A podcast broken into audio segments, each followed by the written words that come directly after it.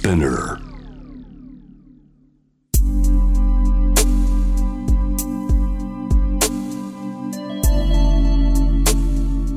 眠らない街六本木。高層ビルの一室に現れる深夜の保健室。重たいドアの向こう側。ここでは誰もが飾らない言葉で語り始める。心の声を聞き出す。特別な聴診器を持って迎えるのは酒と涙と哀愁をこよなく愛するイラストレーターの田中美咲。恋仕事家族そして性のこと。一人一人で違う。体と心のカルテ。J-WAVE ミッドナイトチャイム。ようこそ深夜の保健室へ。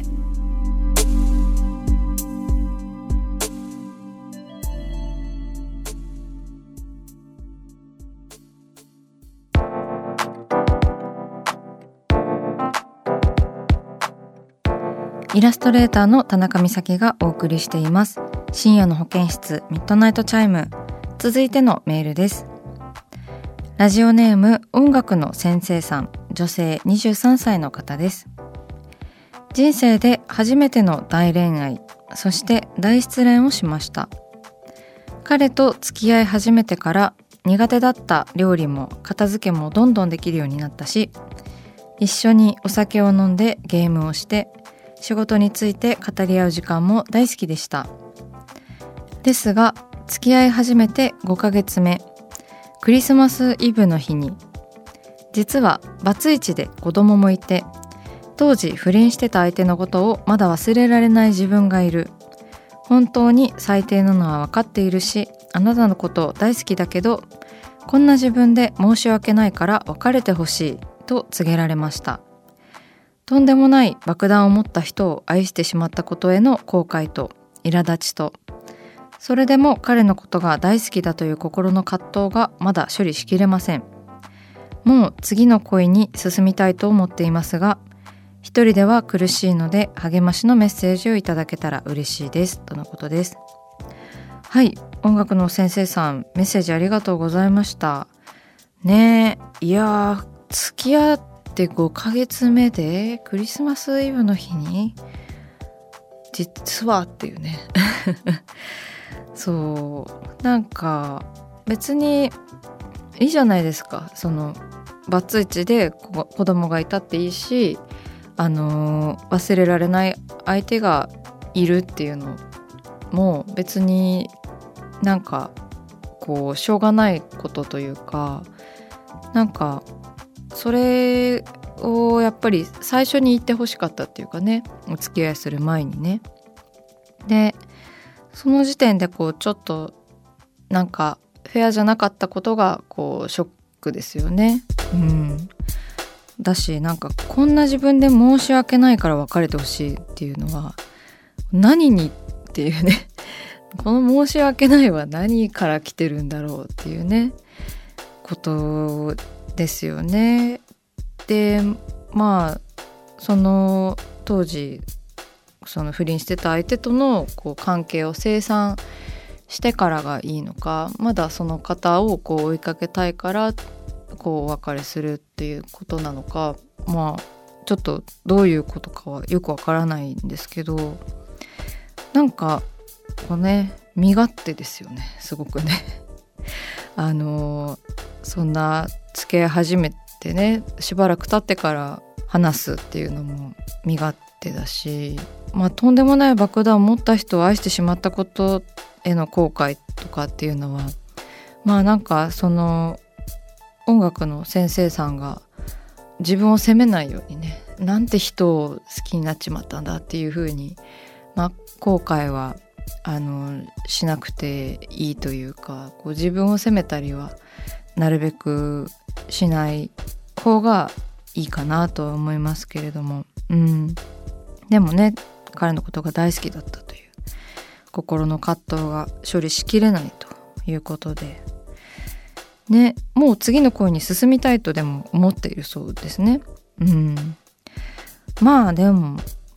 ね別に無理に次の恋次の恋にしなくてもいいと思うしでもすごくあれだったんでしょうね。こう苦い思い出としてこう残ってしまったんでしょうね。葛藤はありつつも。うんそうか。ねなんかこっちのこう好きっていう気持ちをこう無視されてるのがすごく辛いですよね。なんか何に申し訳ないのかよくわからないけど。でそのまあ最初から話してくれてればその相手がパートナーが抱えている問題。まあなんかそのね過去の過ちであったりとかまあそういうこうなんか合わなさであったりとかそういう問題はあの不倫とかなんかそういう過去があるなしにかかわらず新しく出てきたりとかあの2人の人間関係を築いていく際にこうどんどん出てくるものなので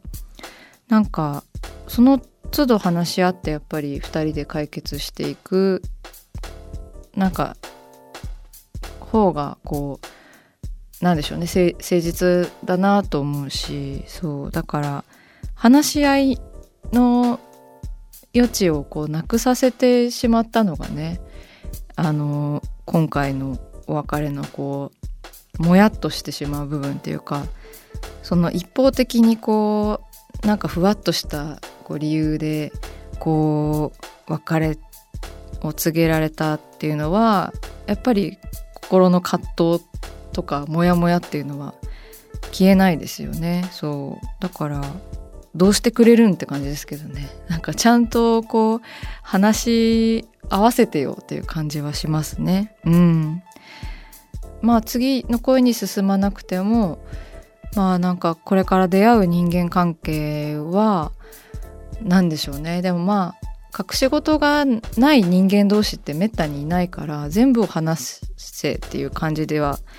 なかなかいかないとは思うんですけどねあのー、なるべくこう話し合いに応じてくれるパートナーに出会えるといいですね次は。うんなんか一方的にこう申し訳ないって言えばなんか自分が悪者にならずに済むって思っている人がなんか多いなっていうふうにでずるいなそれってって思ったりもするんですけど、うん、だからねあの次の声で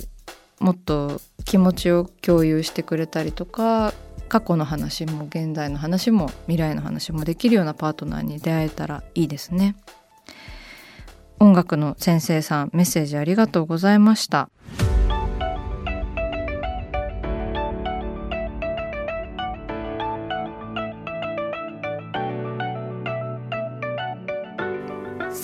始まりました。田中美咲の六畳一間。大勢の目に触れたものから人知れずこっそりと楽しまれたものまでイラストレーター田中美咲の作品を作者自ら紹介します。この時間は番組スタッフと一緒にお送りします。よろしくお願いします。よろしくお願いします。それでは美咲さん今夜の一枚はカポーンです。なんかすごいエコーといい感じ、ね、合ってましたね。温泉に来たかのような 感じですけれども、はい、こちらはですね、まあ、ちょっと前の絵になるんですけど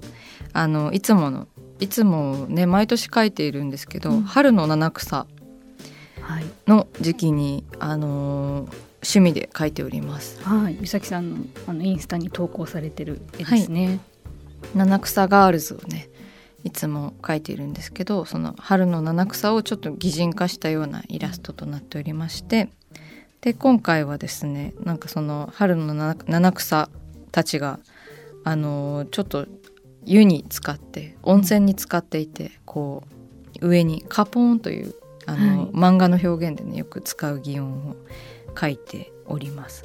ちょっとこう湯気がこう湧き立っているような、ね、そうなんです。シチュエーションですね。はい。でまあこの時ね私すごい温泉に行きたかったっていうのもあるんですけど 美咲さんの願望が、はい、願望がふんだんに詰まっております。はい、であのー、まあ白いお湯の表現はちょっとおかゆっぽくてね、うん、なんかそのまんまっていう感じなんですけれどももう春の七草をね書いて結構5回ぐらい書いているんじゃないかなっていう気はします私。あでもそのたんびにねこのコーナーでもお話ししてもらってますもんね、うん、そうですね。で毎年書いてるんですけど、はい、だんだんこうネタが尽きているという。当たり前なんですけど。海の苦しみありますか？ありますね。でまああの本当に春の七草を買いに行くよりも先にあ春の七草イラストどうしようっていう、うん、あの方が先に来ます。ね、すぐ売り切れちゃうじゃないですかスーパーで、うんうん、あの春の七草の時期に、はい、ね、だからあのそれよりも先にねすぐイラストをその日は考え出すようにしていますけれども、うん、うんうん。でもなんか毎年恒例になっているせいかすごい楽しみにしてくださってる方も多くてあのそれをねあのやりがいに私も頑張って書いていますけれども今年はそうですね。なんかちょっとあのまあセクシーでありこうちょっとなんか漫画っぽいっていうかちょっとユーモアが なんか自分で言うのも変ですけど ユーモアを聞かせてみました。先ほどねその泣きでカポーンと言わせていただいたんですけれども、はい、本当にカポーンって感じですよねなんかリラックスしたムードというか、うん、そうですね。なんかこう入ってるって言ってもお湯お湯に浸かってるって言ってもちょっとこう縁に腰掛けてる人がいたりとか、うんうん、ねなんかあのもたれかかってる人がいたりとかっていうお正月ならではのこうちょっとリラックスした雰囲気みたいなのもあるのかなと思いました。そうですね。あの去年書いた「春の七草は」結構こう一人の人間にこう七草のあの形をした衣服がこう、はい、ついていてちょっとしかもなんかアーマーというか鎧みたいな感じで、うん、こうかっこいい七草だったんですよね。でアナログで書いていたしああじゃあ今年はあの1人ずつあの書こうと思って複数人でね、うん、7人であの表現しようしかも去年はまあアナログだったからデジタルで書こうみたいな、うん、去年が結構シリアスめな感じだったので、うん、あの今年はじゃあちょっと面白おかしくと思いそのやっぱり去年とちょっと違うという基準を設けることによってなんかあのブラッシュアップしたものとか、うん、なんかあのあれですね。テイストが違うものをどんどん出していけているような気がします。うん、うんうん。やっぱこう毎年毎年同じテーマだからその比べてこう見る、うん。うん、もう一回遡るっていうこう見る側も楽しさもなんかある気がしますね。そうですね。だからあの見ている方がもしかしたらこう遡ってなんか見てくれている時にこうなんか面白く思ってくれたりとかああなるほどね。去年は1人だったから今年は複数で書いたんだみたいな。考察もね。今年はまた1人に戻すのかなとか、うん、で来年は来年はねとかそういうやっぱりいいですよねシリーズものって、うん、楽しいです見てても。ねだから、あのこれからもちょっと頑張って続けていきたいなと 思っています。本当にあのちょっと少ない七草ファンの、ね、方も少ないのかな？でも意外と思っているよりね楽しみにしてくださっている方多くてそれも嬉しくて続けられるっていう感じですね。